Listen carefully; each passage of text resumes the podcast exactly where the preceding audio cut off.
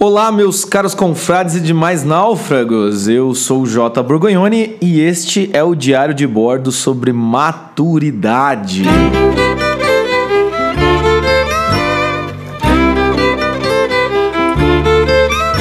Muito bem, meus caros, mais uma semana que começa aqui com nós, com os náufragos e também na nossa confraria. Então, antes de nós respondermos as perguntas sobre maturidade, deixa eu contar para vocês o que está acontecendo lá na confraria. É, na semana passada, Vou falar primeiro a semana passada, depois eu falo o que vai acontecer essa semana. Semana passada teve, para os náufragos da vocação, teve o seriado The Chef's Table.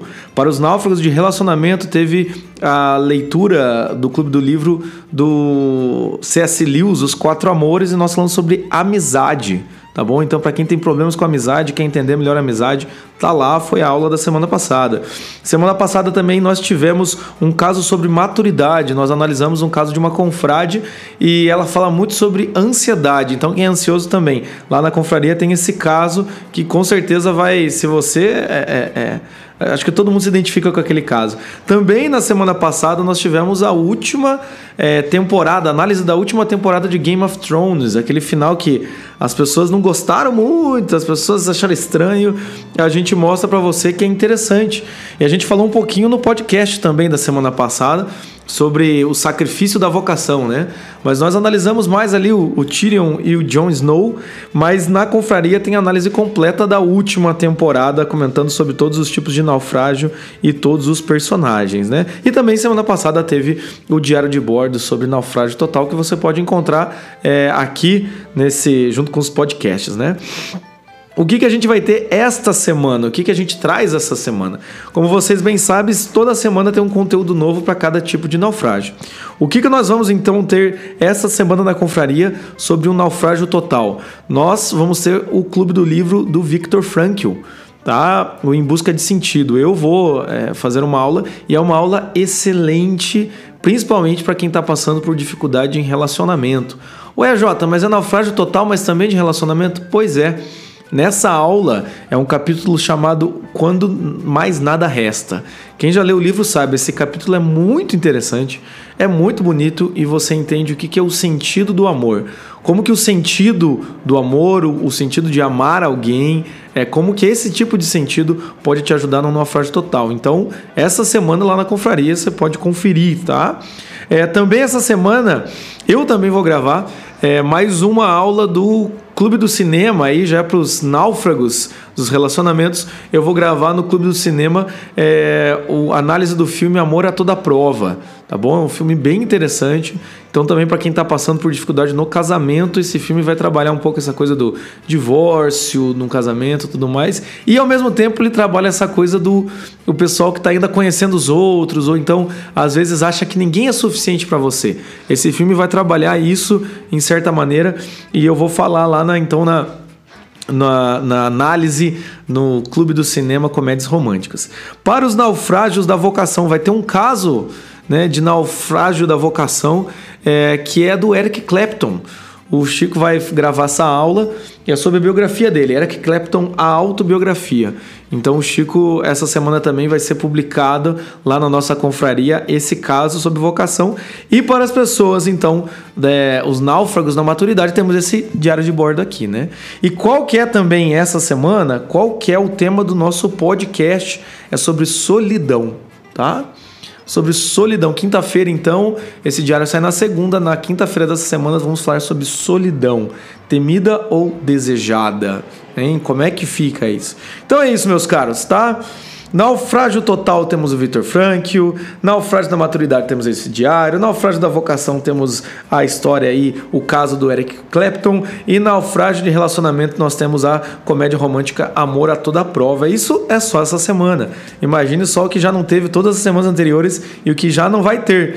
Então conheça o nosso trabalho aí, o nosso projeto, os náufragos.com.br e entre na nossa confraria que você pode ter acesso a esse conteúdo e todos os outros, certo? Mas já que estamos aqui no diário de bordo sobre maturidade, é, vamos gravá-lo.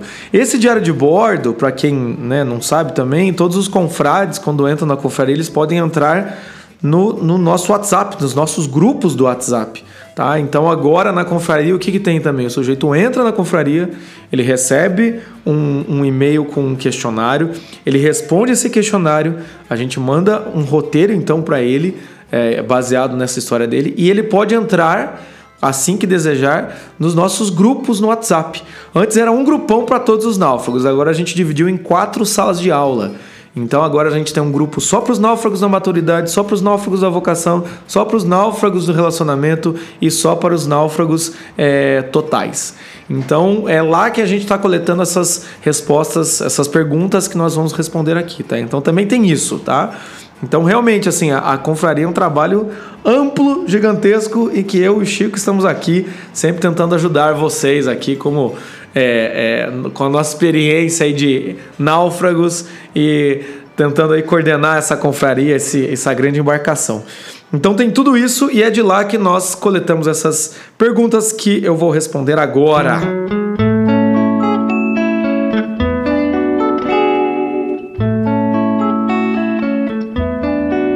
Então vamos lá, meus caros, vamos responder aqui a, a, é, a, as questões sobre naufrágio da maturidade. A pergunta que fizeram aqui, desculpem aí, estou ainda meio gripado. A pergunta que fizeram aqui vem da, de, um, de um estudo de caso que a gente fez lá na confraria, é, mais especificamente eu. É, eu fiz um estudo de caso sobre um documentário chamado My Own Man. Tá, tá lá no, é um documentário do Netflix, por sinal, tá lá. Então a, a Confed que mandou essa pergunta, ela parte desse pressuposto, né? É, pensando no que foi dito na aula, nesse, nesse, é, nesse estudo de caso, me parece que boa parte da imaturidade tem a ver com a covardia, medo e irresponsabilidade. No entanto, algumas vezes me parece que excesso de responsabilidade ou zelo também gera situação de paralisia. Né? Como que a gente diferencia tudo isso? Né? Então ela pergunta primeiro assim, né? Vamos dividir em duas a, a pergunta dela como que a gente divide a questão de quando que é, é falta de responsabilidade, quando que é excesso de responsabilidade. E depois ela pergunta como diferenciar o que é covardia, medo, irresponsabilidade, esse tipo de coisa. Eu acho mais fácil ficar com a primeira parte aqui, porque essas diferenciações de covardia, medo, enfim, é, dá para trabalhar melhor nos podcasts e afins. Mas eu vou tentar fazer essa diferenciação agora. Quando que a gente percebe que é falta de responsabilidade? Quando a gente percebe que é excesso de responsabilidade, tá? Primeiramente, a imaturidade por falta de responsabilidade, de certa forma, é a imaturidade mais clássica. Então é o sujeito que não marca com as suas consequências da vida, é o sujeito que às vezes se revolta contra a vida, é o cara que, por ele não ele ainda não ter conseguido conquistar alguns tipos de é, é, com, alguns tipos de patamares da vida prática ou mesmo da, da, vida pessoal dele, ele acaba se revoltando contra a sociedade. Isso é o imaturo por irresponsabilidade. É aquele que diz, diz que vai fazer algo, mas não faz, esse tipo de coisa. Por outro lado, e esse é bem clássico, né, gente? Isso daí é, é, dá para tem N casos aí em podcast que a gente fala e esse daí acho que não precisamos é, falar tanto aqui agora. Mas o excesso de responsabilidade, esse é legal. Esse é um cara, isso é legal de falar e até dá para ampliar mais num, num, num trabalho futuro. Mas agora o que eu posso dizer é o excesso de responsabilidade, ela, ele tem a ver com imaturidade quando a pessoa ela se exige demais, tá? Ou então ela assume muitos compromissos e esses compromissos não têm a ver com a identidade dela. Ela assume por medo. Tá? É, digamos assim, vamos pegar uma sala de aula. Eu já trabalhei com psicólogo escolar. Vamos dar exemplo da sala de aula. Muitas vezes os alunos que chegavam para mim, para eu conversar e conversar com os pais, eram os alunos problemas. Mas aí eu descobri que tinha um outro problema. Eram os alunos extremamente bons, extremamente produtivos, e esses também tinham às vezes, problemas piores do que aqueles alunos revoltados, né? O aluno disfuncional. Então, o que acontece? Por, o que aconteceu com esse aluno? Ele passava em branco. Porque a imaturidade dele e às vezes os problemas decorrentes disso, como que o sujeito compensava? Se revoltando? Não, tentando se adequar mais e mais e mais. Então é o sujeito que ele não é o ruim, é o sujeito bonzinho. É o sujeito que o pai fala que ele tem que estudar, daí ele estuda. A professora fala que ele é um bom aluno, aí ele não quer decepcionar a professora. Aí quando ele vai para a prova, em vez de ele tirar 8, não, ele quer tirar 10. Ele compensa a imaturidade dele fazendo coisas. Mas essas ações que ele realiza, muitas vezes não tem a ver nada a ver com ele. Ele se sente tão angustiado quanto aquele sujeito que não encontra o seu lugar, que não se sente compreendido. Só que é uma outra forma de se adequar. No diário é, de, de, de bordo de relacionamento passado, que a gente falou, que eu falei lá sobre família, eu falei isso. Tem certas formas que os filhos se adaptam na família. Tem um filho que é o revoltado e tem um filho que compra o discurso familiar e tenta executá-lo. Qual que é o mais imaturo? Os dois podem ser tão imaturos quanto. Entende? Então é nesse sentido que a gente vê a imaturidade se relacionando ou tendo relação com essa questão do excesso de responsabilidade. E às vezes, numa família em que o pai, como é o caso desse documentário do Mailman, um pai que ele é muito exigente, né? E não tem a recompensa, não tem um, um carinho, é um pai que exige, exige, exige, exige, exige, o que acontece? Gera paralisia. Assim como o sujeito irresponsável, ele fica paralisado diante do mundo, fica um Holden Caulfield, né, lá do apanhador do campo de centeio, vira um Holden Caulfield porque ele não sabe o que fazer e tudo que pedem para ele ele não quer fazer porque parece chato. Do outro lado tem um sujeito que tudo que pedem para ele ele acha que ele tem que executar do jeito que estão pedindo e ele é um, ele fora a exigência externa ele triplica a exigência externa com uma exigência interna. Aí vira o quê? O perfeccionista. E não tem nada pior do que um sujeito querer ser perfeccionista numa fase em que ele está se desenvolvendo que é a fase de errar pra cacete. Okay? Aí o sujeito paralisa também. Então, nós temos que pensar nesse ângulo também. O excesso de responsabilidade, ou um jovem, um, uma pessoa, um adulto, né? Porque também tem adultos muito imaturos. O adulto que tem um excesso de responsabilidade de peso é o adulto que ainda não entendeu como é que funcionam as coisas. Porque fatalmente quem é, é, é quem é perfeccionista fatalmente ansioso. E quem é ansioso tem desejo de controle. E quem tem desejo de controle ainda não entendeu a regra do jogo. Que você faz as coisas e muitas vezes o resultado das suas ações não depende de você, depende de outros. Entende? Então, o perfeccionista, o sujeito que tem um excesso de autoexigência, né, ou um excesso de, de, de é, de medo de fracassar esse tipo de coisa é imaturo por causa desse tipo de coisa, tá? Por sinal, a gente vai fazer um podcast, eu não sei quando, mas a gente vai fazer um podcast, acho que daqui duas semanas ou semana que vem sobre autoexigência, tá? Então não vou falar mais aqui, mas é mais ou menos, mais ou menos isso, tá?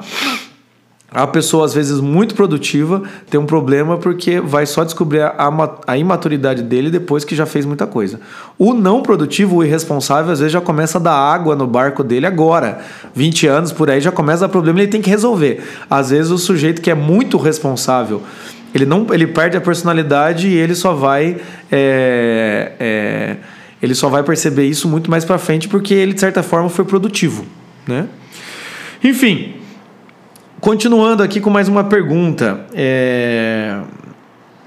Outra questão que tem lá na. O quanto a produção cultural, música, filme seriado, contribui para acharmos aceitáveis determinadas posturas infantis diante da vida e acabarmos tendo atitudes bobas no dia a dia? Olha, essa pergunta aqui é excelente. O quanto a produção cultural contribui para acharmos aceitáveis determinadas posturas? Tudo! A contribuição cultural tem tudo a ver com isso, meus caros, tá? E é o que a gente está fazendo aqui diariamente, semanalmente. Todo o nosso trabalho na confraria dos náufragos é exatamente sobre isso. É análise de produção cultural, música, filmes e seriados, para a gente descobrir para onde que essa cultura está te levando, para onde que está te influenciando, e nós estamos tentando extrair muitas vezes o melhor que tem nessa cultura para também ver se essa cultura que parecia frívola também não é uma cultura que pode realmente te ajudar, tá? Mas isso ajuda muito tá? Dependendo da música que você ouve, dependendo do ambiente cultural que você tá, e nem falo político, hein, gente, cultural. Dependendo do que você escuta, você vai ver que a sua, é, o seu imaginário é poluído, para não dizer é, povoado, né? Ele, ele realmente é poluído por certas expressões culturais que não te ajudam em nada. Né? Um, um, trabalho que a gente está fazendo na confraria lá é realmente o clube do cinema das comédias românticas, em que eu estou tentando tirar esses mitos afetivos, amorosos, que você já absorveu do, do das comédias românticas. Né? Outra coisa que a gente faz aqui nos Náufragos, os nossos podcasts sobre canções, também é sobre isso. É tentar extrair e perceber o quão ridículo você é quando você ouve certas músicas. Né? Tem o clássico. É, é, tem o clássico podcast, acho que é o 4 quatro ou cinco lá, que a gente analisa a música do Lulu Santos e do Paralamas do Sucesso, aquele é fenomenal. Aquele podcast ficou porque mostra bem isso. Você ouve uma música achando que é de amor, na verdade não é de amor. Mas sim, a produção cultural influencia muito hoje em dia, ainda mais no mundo conectado e esse tipo de coisa, tá? E a, outra pergunta aqui que temos é: dentro do naufrágio da maturidade, será trabalhado categorias? A imaturidade no trabalho, na família, na sociedade, nos relacionamentos, com certeza. Tá? O nosso objetivo aqui é trabalhar todos esses quatro temas em subtemas. Nós já conseguimos dividir eles, eh, a nossa, o nosso trabalho em quatro, que é naufrágio total, da maturidade, da vocação dos relacionamentos. Mas é claro que dentro de cada um desses tem milhões de subdivisões, né? É, e a, a, imaturidade, ainda mais o, o, o, naufrágio da maturidade aí, quando o sujeito é imaturo, meu amigo, naufraga tudo ao redor, né? Mas sim, a nossa ideia é trabalhar tanto internamente é, esses vários tipos de imaturidade, como também para as pessoas que estão aí de fora que acompanham a gente pelo podcast e por esses diários. Certo? E a última, é... a última pergunta de hoje. Como entrei faz pouco tempo nos Náufragos, só vi agora o podcast sobre o filme O Náufrago, tá? do Tom Hanks com o Wilson. E nele o Joto fala claramente: a gente não consegue amadurecer ninguém. Olha lá, hein? O pessoal vai, citando o que eu disse e às vezes a gente nem lembra que a gente disse isso. A gente não consegue amadurecer ninguém. A vida, as circunstâncias, a experiência é que farão isso com a pessoa. Né? Então, o que, que vai amadurecer a pessoa? A gente consegue forçar o outro a amadurecer? Não. É a vida que vai, né? De certa maneira. Mas eu me pergunto se isso funciona 100%. Porque tem gente que passa por cada coisa e não amadurece. O que acontece com alguém assim? O estalo, né? Esse, esse o cara se toca, né? Esse momento de, de, de, lucidez, ele nunca chega. Então essa pergunta é muito interessante, né? Lá na, no podcast eu falei isso, né? É aquele ditado, né? Você pode levar um cavalo até a beira do rio, mas não pode obrigá-lo a beber a água. A maturidade também é assim. Você pode criar é, um ambiente, fazer sugestões, até mesmo criar situações bem interessantes para amadurecer alguém, né? Às vezes um pai tentando amadurecer aí o filho numa educação melhor, às vezes num relacionamento, a divisão de tarefas, ou mesmo, às vezes o sujeito vai passar por uma dificuldade na vida, tipo morar sozinho, exército. São situações que é, o, o, sujeito muitas vezes ele não providencia para ele, mas a vida ou a gente cria para o outro e pode amadurecê-lo. Porém, isso funciona 100%? Não. Não funciona. Porque, apesar de tudo, existe um negócio chamado livre, livre arbítrio. O sujeito pode escolher, o sujeito ele é dono de si, e se ele não quiser amadurecer, e se ele não quiser reconhecer certas coisas, se ele não quiser fazer aquela confissão humilhante que a gente fala no podcast do naufrágio da maturidade, se o sujeito não fizer isso para ele mesmo, ele pode passar a vida inteira extremamente imaturo. Então o pior é isso, a gente não pode fazer o outro amadurecer e a gente também não tem garantia nenhuma que o outro vai amadurecer. E a gente não sabe como, não, não tem como. Tem gente que quando ah, o sujeito sai de casa amadurece, tem gente que não amadurece. O sujeito quando, sei lá, passa por um relacionamento amadurece, tem gente que não amadurece. O sujeito arranja um emprego lá, começa a pagar as contas, amadurece. Tem gente que não, tem gente que passa a vida inteira sendo um merda de um adolescente imaturo. Lá com 60 anos e imaturo. Que é o clássico caso aí das 12 camadas, né? A quarta camada da personalidade. Tem gente que não, não e às vezes assim, a vida tá dando tapa na cara do sujeito, a vida tá dando todas as possibilidades pro filho da puta melhorar, mas ele não melhora. Nessas horas o que você faz, né? chora, reza. Ou então, enfim, né, se tiver alguma possibilidade, larga essa pessoa Entende? Porque às vezes é a solidão que vai fumando, mas também não, não, a gente não sabe.